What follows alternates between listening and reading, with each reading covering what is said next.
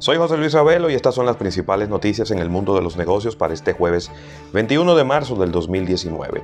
La empresa Levi Strauss, fabricante de la marca de jeans más famosa del mundo, se convierte en empresa pública e inicia la venta de acciones.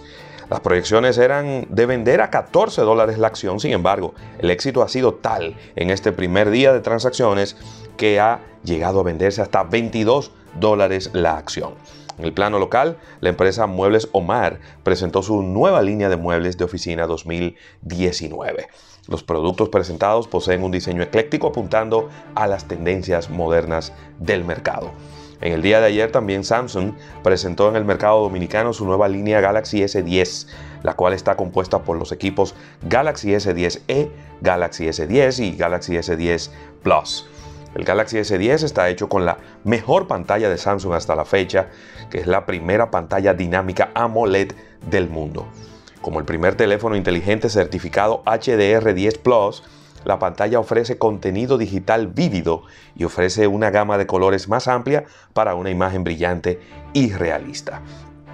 El Galaxy S10 Plus está disponible con hasta 12 GB de memoria RAM y 1 TB de almacenamiento base y el nuevo procesador del Galaxy S10 permite velocidades de CPU 29% más rápidas y velocidades de GPU 37% más rápidas.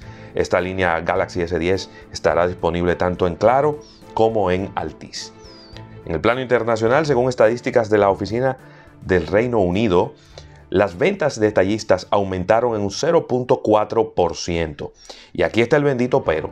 Las ventas en tiendas de comida sufrieron su mayor caída desde diciembre del 2016, disminuyendo en un 1.2%. Al parecer, los británicos están comiendo menos o comiendo cosas más baratas. La firma de fabricantes de aviones estadounidenses Boeing ha informado que está trabajando en cambios en los entrenamientos y en la operación de sus aviones 737 MAX, los cuales están en el ojo del huracán por dos accidentes ocurridos en los últimos seis meses.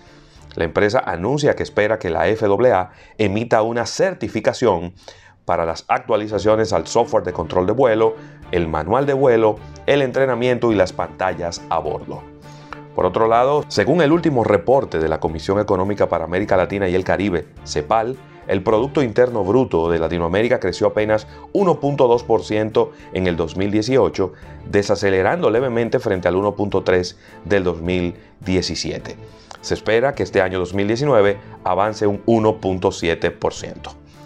Recuerda que puedes descargar la aplicación móvil de almuerzo de negocios que se encuentra disponible para dispositivos Android en el Google Play y que puedes suscribirte a nuestro canal de YouTube para disfrutar en video lo que ocurre dentro de cabina.